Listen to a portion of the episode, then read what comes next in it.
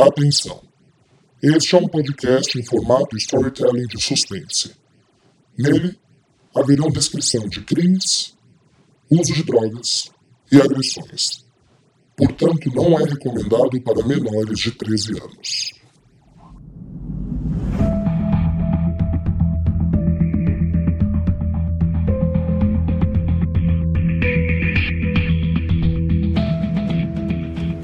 Olá pessoal, sejam muito bem-vindos ao sétimo capítulo de Sangue Meu, audionovela brasileira de suspense em formato de podcast. Eu sou Rafael Gama, o autor e narrador dessa história. Se você nunca escutou Sangue Meu, eu sugiro que você pare, volte e ouça na ordem correta desde o primeiro episódio. Assim você terá um melhor entendimento da trama e poderá acompanhar a história de nossos personagens. Antes de nós começarmos o episódio dessa semana, eu tenho algumas novidades. Nós agora estamos em mais uma plataforma de streaming, então você pode ouvir Sangue Meu inédito sempre pelo Spotify, Apple Podcasts e agora também pelo Deezer. Para encontrar Sangue Meu no Deezer, basta escrever Sangue Meu na ferramenta de busca do aplicativo e clicar na opção Podcasts, vai ser o primeiro a aparecer.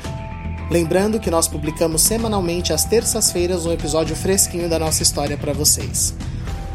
Outra novidade é que agora Sangue Meu também está no site da Benfeitoria. Benfeitoria, para quem não conhece, é um site de crowdfunding.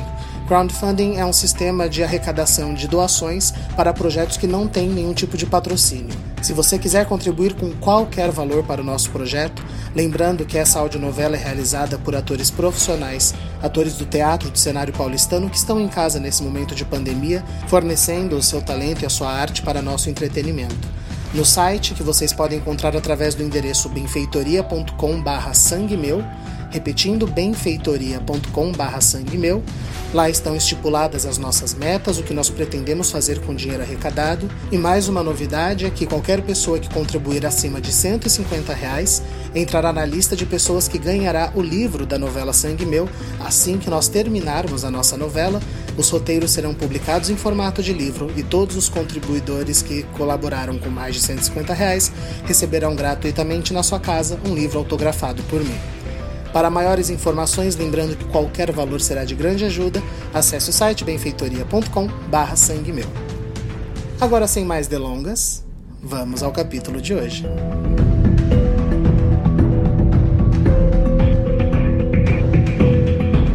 Do episódio anterior, Dona Clarice, ou a senhora me ajuda, ou eu largo teu filho e ainda demito ele por abandono de trabalho. Eu não tenho culpa. A culpa é toda minha. Eu não tenho culpa. Eu devia ter freado. Por que eu freiei, meu Deus? A senhora tá bem? Pesquisar morte de Olavo Belisário. Serginho, olha isso. Não esqueça do combinado. Nove da noite em ponto lá. Você prometeu. Eu sei quem é a pessoa que mandou. Oi, sou eu de novo, Augusto Belisário. O pai do Adriano. Fala, dona Clarice, fala! Eduardo. Eduardo Lopes.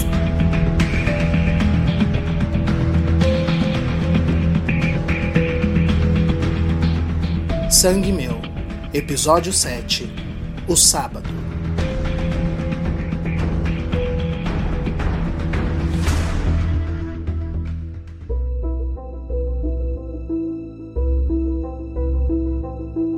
Clima na secretaria da comunidade Doce Acolher estava muito tenso. Daqueles que você podia cortar com uma navalha. Adriano e Sérgio entraram a convite de Bernadette e ali ficaram os três, parados por alguns instantes. Sentem-se, meninos. Obrigado. Sérgio se sentou incomodado. A gente não vai sentar. É, a gente não vai sentar. Sérgio se levantou. Vocês querem alguma coisa para beber? Uma água, um suco? Eu aceito uma água. Não precisa se incomodar. É, eu, tô- eu tô bem. Não precisa se incomodar. Anda, Bernadette. Conta. O que que você tinha pra resolver com o Durval na noite que ele morreu? Adriano, eu juro pra você, eu não tinha nada pra resolver com o Durval, a não ser aquela ajuda que ele ia dar com os donativos, que eu te comentei. Que donativos? Onde estão esses donativos? Ele chegou a realizar a tarefa? Não, eu acho que não. Ai, foi tudo tão assustador, sabe? Não, Bernadette, eu não sei. E sabe por que, que eu não sei? Porque já fazem dias que eu tô tentando chegar numa resposta e ninguém me responde porra nenhuma. Adriano, fica calmo, cara, fica calmo. Fica quieto, Serginho. Eu tô cansado, Bernadette, de ser enrolado. Eu preciso saber a verdade. Adriano, você tá muito nervoso. Não é melhor você voltar amanhã, de cabeça mais fria? Eu também acho. Tem um versículo que diz: A resposta calma desvia a fúria, mas a palavra ríspida desperta a ira. Eu quero que se dane você, sua Bíblia e sua calma. Você mentiu pra mim, Bernadette, e eu odeio. Você tá me ouvindo? Eu odeio que mintam pra mim. Adriano avançou e segurava Bernadette pelos braços, que se viu apavorada. Adriano! Cala a boca, Serginho! Adriano, eu não sei de onde você tirou a ideia de que eu falei com o Durval. Eu não tirei a ideia de lugar nenhum, sua vaca mentirosa. Adriano! Eu li. Daqui, Serginho. Adriano, vamos embora. Me dá a merda do telefone, Sérgio. E Sérgio, assustado, entregou o aparelho de Durval para Adriano, que desbloqueou e mostrou a tela do WhatsApp para Bernadette. Tá vendo de onde eu tirei? Agora me responde, Bernadette. O que, que você queria com o Durval nesse tal lugar? É este o local que você mandou o cara para morrer? Claro que não! Me solta! Você está me machucando. Adriano soltou Bernadette. Ela estava tensa, séria. Olhava fixamente para Adriano com raiva. A mesma raiva que sentia por seu ex-marido. Você pode até querer desvendar esse crime, garoto, mas falta muita inteligência em você. E ela se virou para Sérgio desdenhosa. E você também, pelo visto, não ajuda muito. Se esse lugar que eu falei na mensagem fosse o lugar onde o Durval foi morto, então é óbvio que ele teria lido minha mensagem e confirmado que estava a caminho. Mas como você mesmo pode ver, a mensagem nunca foi lida. Durval nunca chegou onde quer que eu tivesse falado para ele ir. Porque ele foi morto antes disso. Fazia sentido. De fato, a mensagem não estava respondida. Mas então por que que você não entrou em desespero como os outros atrás dele? Por que que a sua mensagem parou por aqui? É Sérgio, não é? Eu? O que tem eu? Me deixa sós com o Adriano, por favor. Eu vou contar tudo, mas eu não tenho coragem de contar com outros me julgando. Olha, moça, eu vim junto com o Adriano. Pode deixar, Serginho. Pode sair. E ressabiado, Sérgio saiu da secretaria deixando Bernadette e Adriano a sós. E então? Durval e eu éramos amantes. A gente se encontrava num quartinho de uma pensão aqui da cidade. Era esse o tal local. As mensagens sempre eram meio confusas, em aberto, assim, por causa da Daisy pegar no celular e ler e aparecer coisa da comunidade. E quando ele não apareceu, como já tinha acontecido outras vezes, eu não ficava insistindo, porque era provável que ele tivesse com a mulher. Adriano estava envergonhado. Sua ira fez uma mulher fragilizada se expor na frente dele. E agora eu tenho que engolir o meu luto, porque eu também perdi um homem nessa história toda. Eu perdi alguém, mas ninguém pode saber. E eu tô aqui, engolindo esse luto em silêncio. E aparece você, me acusando, apontando o dedo, me torturando como eu já fui tantas vezes, meu Deus. E agora? Bernadette se descontrolou. Chorava e se debatia enquanto balbuciava o que queria falar até ficar ininteligível. Adriano não sabia o que fazer. Bernadette, calma. E agora você vai levar esse aparelho pra polícia e eles vão me prender, achando que eu tenho algo a ver com esse crime nojento que levou o único homem que eu. que eu. Bernadette estava mais enlouquecida em sua dor. Adriano, em pânico, desferiu um tapa em Bernadette que caiu em si. Ficaram ali, os dois, em completo silêncio. Sérgio retornou assustado. Eu ouvi uma gritaria. O rosto de Bernadette tinha marcas nítidas do tapa de Adriano. Adriano, o que você fez? Eu. Eu. Saiam! Os dois! Me deixem em paz! Me desculpa, Bernadette. Saiam! E consternados, Adriano e Sérgio saíram de lá sem saber o que fazer. Mas não Bernadette. Assim que ambos se retiraram, ela parou instantaneamente de chorar, pegou seu celular e enviou um áudio. Seu filho veio aqui.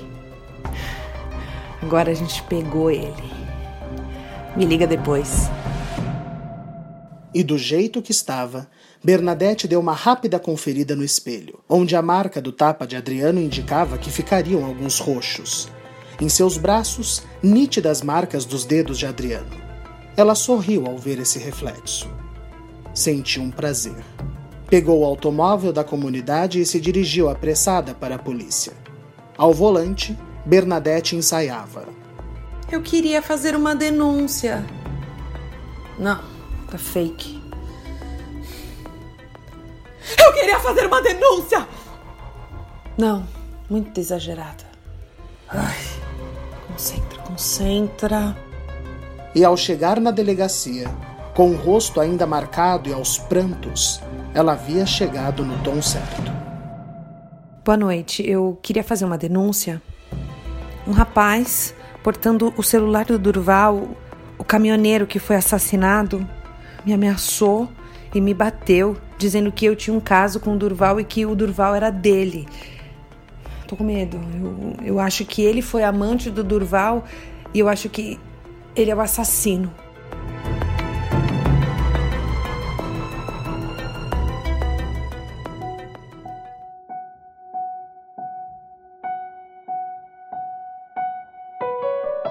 Em Jardinópolis, estava amanhecendo mostrando mais um dia bonito e ensolarado. Neinês, pássaros da região com um belo canto, voavam anunciando a chegada do sol. Geralmente, quando vemos cenas de velórios no cinema, a tendência é que seja um dia chuvoso, frio ou nublado. O costume é vermos aquele grupo de homens de terno e mulheres em vestidos pretos todos com seus guarda-chuvas em um silêncio sepulcral. Nitidamente, nenhum cineasta hollywoodiano presenciou um velório brasileiro. Raras são as vezes em que os defuntos não são velados numa sala quente, debaixo de um sol como que fazia naquele sábado, e as pessoas que frequentam essa cerimônia quase nunca estão de terno ou vestidos longos e fechados. Não, as pessoas iam com suas roupas costumeiras, estampadas, homens de camisa polo ou de botões abertos no peito, com todo respeito ao morto. Mas aqui no Brasil, a moda obedece primeiramente ao conforto. E não era muito diferente na cerimônia que acontecia naquela manhã. Finalmente, o padre do corpo Olavo Belisário havia sido liberado pelo IML e, após os preparos mortuários, estava em seu caixão para a visitação de seus fiéis. No entra e sai de carolas, crianças, fazendeiros, artesãos e roceiros, o assunto era o mesmo. Como? Como um homem tão tranquilo e equilibrado cometeu um suicídio assim? Do nada. Foi nesse ambiente que Bárbara chegou. E mesmo ela, que nunca havia conhecido o padre, sentiu o mesmo. Ali, naquele imenso santuário, com seu belo e extenso jardim, sua igreja ao centro e a capela lateral, ali, com o canto dos neinês e crianças brincando aqui e acolá, Bárbara pensou. Como se comete suicídio num lugar tão agradável? Claro que era possível. Não são poucos os casos de pessoas que entram em depressão, mesmo numa atmosfera de paz e tranquilidade. A mente humana é indecifrável muitas vezes. Mas havia aquela sensação, aquele calor na nuca. Tinha algo errado. Bárbara quis chegar perto do caixão. Ela queria olhar para Belisário, ver o que sentia. Ai, Deus me ajude. É, com licença. Com licença. E passando de fiel por fiel, cumprimentando solenemente as visivelmente abaladas pessoas, Bárbara foi chegando próxima ao lavo. E lá estava ele, pacífico. Parecia sorrir levemente. Nossa, como como é que eles fazem isso? Bárbara sempre achou curioso a habilidade dos profissionais que preparam os mortos em lhes deixar com uma expressão tão perfeita. Em sua profissão, Bárbara já vira algumas pessoas mortas, e nenhuma delas tem o rosto relaxado assim. A vestimenta mortuária do padre foi escolhida com cuidado. A clérgima, que é aquele colarinho típico dos padres, mas agora numa camisa azul bem clara, escondia as possíveis e traumatizantes marcas do enforcamento. Bárbara ficou por algum tempo olhando fixamente para o lavo, como esperando algum sinal. Foi só interrompida por uma doce senhora que lhe perguntou se ela conhecia o querido padre. Não, não, infelizmente não. Eu sou policial. Eu estava de passagem quando eu ouvi no rádio e. E para ser bem sincera, eu achei muito estranho seu suicídio. Eu não sei bem porquê, mas. Não me parece certo. Graças a Deus. Ali, sentado próximo à aglomeração em volta do caixão, um outro padre, de expressão séria e olhos compenetrantes, ouvira a Bárbara e veio em direção a ela. Com licença, uh, eu sou o Padre Brito. Eu era amigo do Olavo. Nós podemos conversar? Claro. E juntos, Bárbara e Brito passaram pelas pessoas e contornaram a igreja em direção ao jardim. Aquele mesmo jardim, onde Olavo havia se sentado com seu irmão. E onde agora aos fundos, detrás de uma das árvores, mais próximo da entrada da igreja, um homem assistia a tudo. Onde eu tô? Com a voz ainda embargada, Clarice acordava em seu apartamento, deitada no sofá de sua sala. Ela tinha dor de cabeça e a visão ainda estava embaralhada. Parecia estar sofrendo uma ressaca como ela não sentia desde seus 30 anos. Na cozinha, Karina preparava pães torrados com queijo, havia pedido uma salada de frutas para o delivery de hortifruti e passava um café. Ao fundo, Karina pôde ouvir o balbuciar de palavras da mãe de Adriano e respirou fundo. Ah, eu não aguento mais. E ali, no café recém-coado, ela misturou dois frontais que ela própria costumava tomar e colocou o conhaque na bebida. Para o ouvinte que desconhece, frontal é um tipo de remédio comumente indicado para tratamento de transtorno de ansiedade e depressão. Karina tomava remédios em seu tratamento psiquiátrico fazia alguns anos. E se tem algo que ela se recorda com arrepios, era o que aconteceu com ela nas vezes que ela exagerou na dose do medicamento e uniu a ingestão de álcool. Vai começar a brincadeira. Karina. Bom dia. Tá se sentindo melhor? O que eu tive? Olha, melhor eu não descrever agora. Deixa a poeira baixar. A senhora tá parecendo melhor. Eu tô com um pouco de náusea. Uma dor de cabeça. Eu vou te dar um remédio e toma esse café bem forte que eu passei. Come alguma coisa? Dor de cabeça pode ser fome. Eu tô um pouco enjoada. Ai, bobagem. Olha, tem saladinha de fruta, tudo bem leve. Vai comendo aos poucos. Tá. Eu vou tomar o café primeiro com o remédio. E Karina fingiu que ia buscar um paracetamol, mas pegou outro frontal. Aqui. Café forte e um paracetamol. Vai passar num susto. Nossa, que café forte. Queimando a garganta. Gengibre. Eu ponho um pouquinho sempre. Ajuda na digestão, também é bom para enjoo. Você é uma santa, Karina. a senhora tem toda a razão. Come um pouquinho, tenta. Por mim. Eu preciso descer para pegar uma coisa no meu carro. Já volto, tá? Obrigada, minha filha, por tudo. Imagina. E ali na porta, antes de sair, Karina se lembrou que só faltava algo para que tudo fizesse efeito. O tal gatilho. Ai, eu já ia me esquecendo.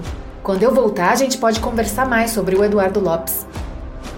E Karina saiu, deixando Clarice completamente estupefata em sua cozinha. Que dia lindo! Na rua, admirando o céu azul daquela manhã, Karina fez uma ligação. Oi, Júnior, sou eu. Você viu os vídeos? Pois é, menina, eu tô tão preocupada. Mas se ela piorar, o filho dela vai ter que internar. É o jeito. Uhum. Tá. Então eu posso contar com você, né? Ótimo. Qualquer novidade eu te ligo, tá, bonitão? Tchau, Juninho. Toma um cafezinho para despertar. E ali, discretamente, Karina abriu seu anel e cheirou um pouco de sua estimada cocaína.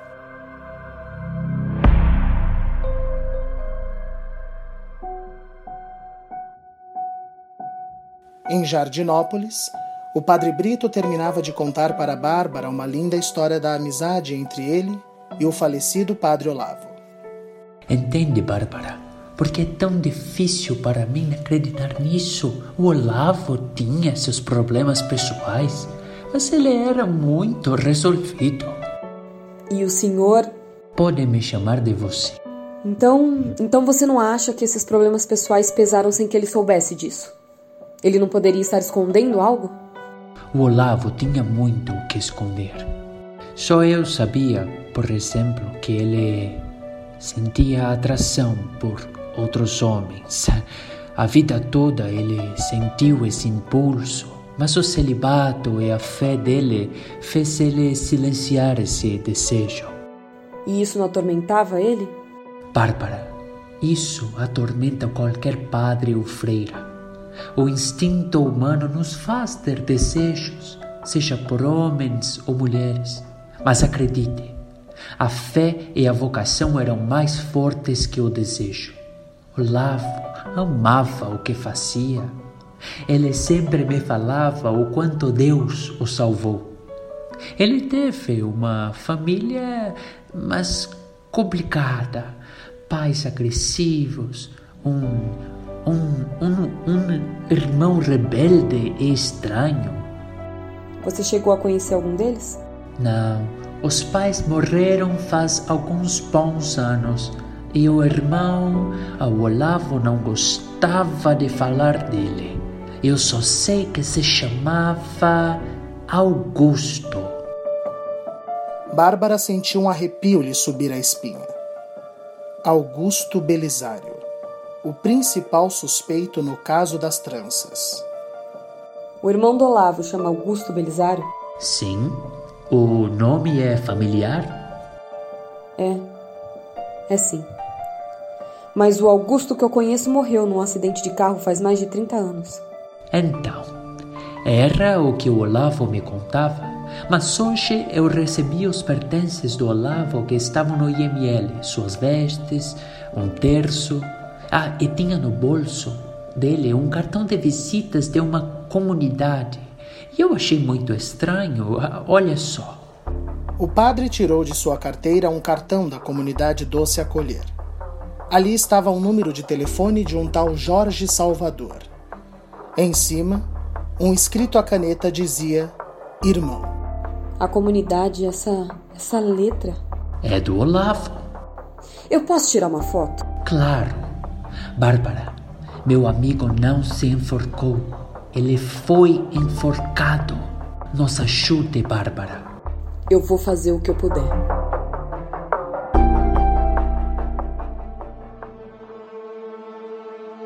Quando entrou no apartamento de Clarice, depois de uma boa volta para apreciar a manhã que se fazia na cidade e para que tudo fizesse efeito, o resultado não poderia ser melhor para Karina. Tira esse homem daqui! Clarice estava em pé, acuada num canto da cozinha, trêmula, apontando uma faca para o nada. Karina lembrou de registrar tudo antes de começar a falar. Que homem, dona Clarice? Não tem ninguém aqui. Karina virava a câmera de seu celular para garantir que o vídeo evidenciaria a loucura da mulher. Eu falei para você não aparecer aqui nunca mais. Olha aqui. Eu cortei meu cabelo, tá vendo? Não tem mais nada que me lembre de você, Eduardo. Quem é Eduardo, dona Clarice? Ele ali. Esse bandido. Voltou para quê, Eduardo? Para terminar de me enlouquecer? Clarice avançou para o lugar onde parecia enxergar o tal Eduardo. Ela falava agora como se estivesse cara a cara com o sujeito. Olha que eu faço de novo, hein? Eu não tenho problema nenhum em fazer de novo. Você some da nossa vida ou eu acabo contigo. Dona Clarice. Sai, Karina. Tranca essa porta, sai. Ele é perigoso. Chama ajuda. E Karina fechou a porta. Encerrou sua gravação, plenamente satisfeita. Ah, eu vou chamar. Pode deixar.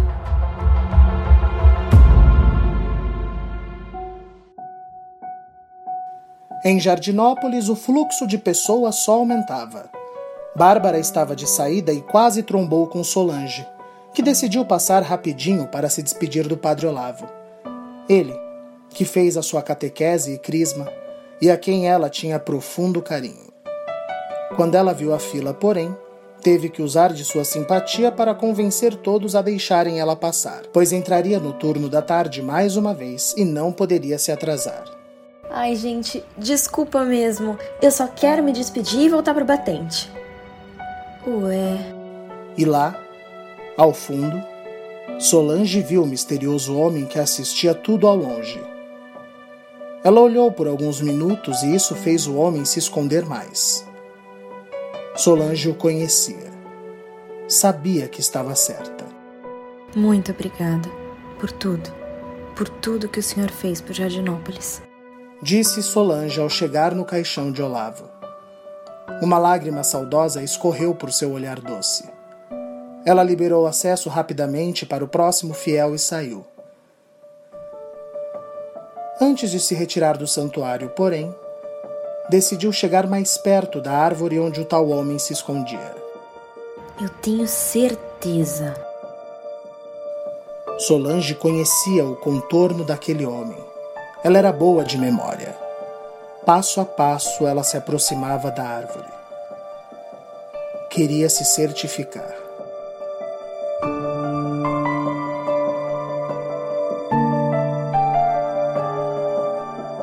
Chegando lá, porém, não havia mais ninguém. Meu Deus do céu. Adriano estava no seu quarto de hotel com Sérgio. Ele olhava horrorizado para a tela de seu celular. Ah, não. O que foi agora? Minha mãe. Olha isso. Adriano passou o celular para Sérgio, onde um vídeo enviado por Karina mostrava Clarice apontando para uma mesa de centro, afirmando ver besouros, e logo em seguida se debater, achando que eles a estavam atacando. Mas o que deu nela? Sua, sua mãe tem algum problema, Adriano? Não, não tinha. Mas olha isso, Serginho. Ela enlouqueceu. Liga pra Karina. Eu vou ligar. No fundo, Adriano estava com medo do que iria ouvir mas ligou. Karina? Adriano! Ai, graças a Deus! O que aconteceu? Eu tava aqui desde ontem. Eu vim ver como sua mãe tava e percebi que ela não tava falando coisa com coisa. É, de noite a coisa piorou. Começou a alucinar, aí eu dei um calmante e ela dormiu. Mas hoje eu achei que ela tava melhor. Fiz um café pra gente e ela enlouqueceu de vez. Escuta. Karina abriu um pouco da porta da cozinha onde o barulho de coisas sendo quebradas e a voz ensandecida de Clarice se tornava audível. Você não vai pegar o nosso filho, tá me ouvindo? Não vai! Meu Deus do céu. Adriano, o meu médico, ele atende numa casa de tratamento psiquiátrico. Ele pode nos ajudar. Mas é você o responsável legal. Você precisa voltar para me ajudar, ou sua mãe pode acabar se atirando da janela e eu vou ficar me sentindo culpada. Não, eu. Eu entendo. Eu tô voltando agora. Pode chamar um Uber, eu ponho na conta da empresa. Mas vem logo. Tá bom. Adriano desligou e começou a fazer a sua mala. Anda, Serginho. A gente precisa voltar para São Paulo. Graças a Deus. Na saída de Jardinópolis, Bárbara parou para comer alguma coisa e se organizar. Finalmente as provas estavam se estreitando. Diogo tinha razão.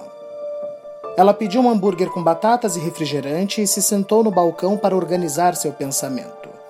Cheguei, cheguei. Já vai tirando o avental, amiga. Tô entrando. Solange adentrou a lanchonete e assumiu seu cargo, recolhendo os pedidos faltantes e vestindo seu avental. Moça, me arranja uma caneta? Opa, claro. Aqui. E Solange olhou atentamente para a Bárbara. Que foi? Você estava no velório do Padre Olavo, não estava? Estava. Nós nos falamos lá? Não, nós só nos esbarramos na entrada. Nossa. E você reparou em mim? Eu sou boa de rostos. Aqui a caneta. E Bárbara decidiu reunir o que sabia. Caso das tranças cinco vítimas. Já pesquisei Lúcia e Emília. Lúcia estava se envolvendo com Eduardo e fazia uma campanha para o doce acolher. A Emília deixou um filho de um homem chamado Bernardo, mas na carta psicografada dela dizia para que o filho não conhecesse o Eduardo. No caso das tranças, o homem mais suspeito se chamava Augusto Belisário, que morreu um ano depois num acidente de carro. Augusto era irmão do padre Olavo, mas no bolso dele tinha o um cartão da comunidade Doce Acolher no nome desse Jorge. E em cima escrito irmão. Mas como Jorge pode ser o Augusto se o Augusto. Se o Augusto morreu? Desculpa. Solange decidiu interromper Bárbara. Eu não pude deixar de te ouvir, moça. Você disse que o padre Olavo tinha um irmão chamado Jorge? É possível. Por quê? Ai, nossa senhora, eu tô toda arrepiada. Moça, eu acho que eu conheço esse Jorge. Ele esteve aqui no dia anterior que o padre Olavo morreu. Qual o seu nome? Solange. Solange, eu me chamo Bárbara. Eu sou policial. E eu estou investigando o que pode explicar a morte do padre Olavo. Olha, eu vou te dar o meu número e qualquer coisa, qualquer novidade, você me liga. Ligo sim, claro que ligo. Esse homem pode ter muito a ver com isso. Ele, ele falou alguma coisa suspeita? Não. Para ser sincera, ele é muito educado, simpático, mas às vezes do nada fica meio grosso, sabe? Sempre que eu tentava conversar mais. Mas sei lá, eu nem botei reparo, porque muita gente é grossa com garçonete, né? A senhora vai ligar para ele? Porque eu posso reconhecer a voz. Ótima ideia. Bárbara ligou para o número fornecido pelo padre Brito. Do outro lado da linha, Jorge atendeu. Alô? Jorge Salvador? Ele mesmo, quem gostaria? Solange confirmava com a cabeça. A voz era do mesmo Jorge. Nada não, foi engano. E atrapalhada, Bárbara desligou. Você tem certeza que ele esteve aqui no dia anterior? E me perguntou do santuário. Eu juro pela minha vida. Solange, qualquer novidade, qualquer uma, mesmo que para você pareça uma bobagem, você me liga, tá? Eu preciso ir agora. A senhora vai atrás dele? Não. Eu vou terminar esse lanche aqui delicioso e, eu vou para Ribeirão Preto fazer uma visita nessa tal doce acolher.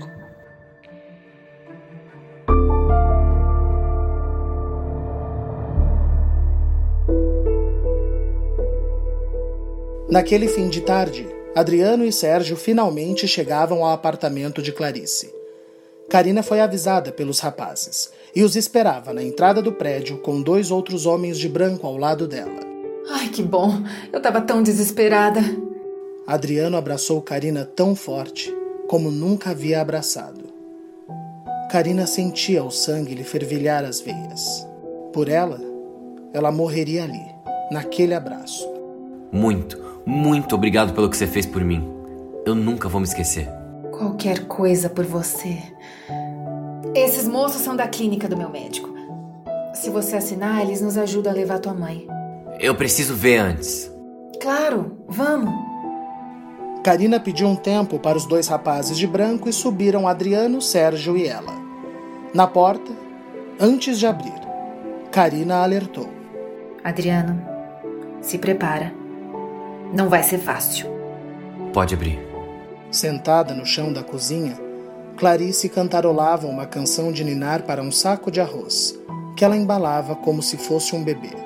Brilha, brilha, estrelinha, brilha,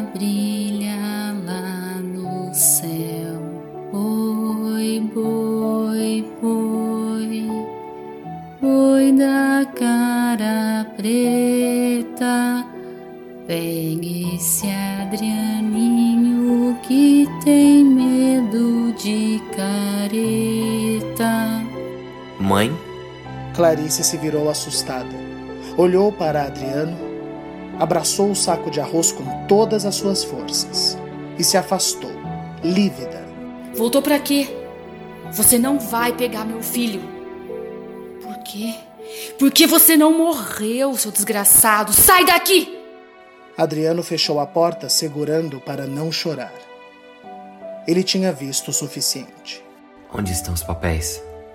E enquanto Clarice era levada amarrada por enfermeiros, sob o olhar de seus vizinhos assustados, em Ribeirão Preto, Bárbara esperava pacientemente na frente da comunidade Doce Acolher. Já estava lá fazia algumas horas, até que uma mulher com marcas no rosto chegou e abriu o portão. carregando algumas sacolas. Bernadette? Sim? Nós nos falamos ontem à noite. Eu sou a policial Bárbara. Oi, moça. Eu ainda não descobri nada daquele tal de Eduardo. Me desculpa. Eu não quero falar do Eduardo. Eu vim falar do Jorge. Na lanchonete, o velório fez o fluxo do pacato local ficar insano. Solange pediu para seu grosseiro patrão chamar ajuda extra. O mesmo ordenou que ela se virasse, que ela era paga para isso, e que de preferência ela abrisse mais o decote para segurar a clientela. Que nojo, nojo desse homem! reclamou Solange, desligando na cara do chefe. Seria uma tarde insana de trabalho, mas podia ficar mais tenso ainda. Oi, Solange. Jorge? Fim do episódio. Participaram deste episódio Aline Penteado, Eduardo Martini, Giovanni Pilan, Ellen Kazan, Júlia Zan, Mariana Guazelli, Rafael Alvim, Tássia Mello e Rodrigo Choeri. Texto e narração: Rafael Gama. Caso deseje contatar a produção, por favor enviar e-mail para contato tvgama@gmail.com. Repetindo, contato tvgama@gmail.com. Para contato com o autor da obra, enviar mensagem no Instagram para arroba o Rafael Gama, Rafael com PH. Repetindo, arroba o Rafael Gama, Rafael com PH. Lembrando que todos os que puderem contribuir com a nossa benfeitoria, nós falaremos os seus nomes ao final do episódio. Agradecemos imensamente que você tenha ficado até aqui conosco. Voltamos semana que vem com um episódio inédito. Até lá, tenham todos uma ótima semana.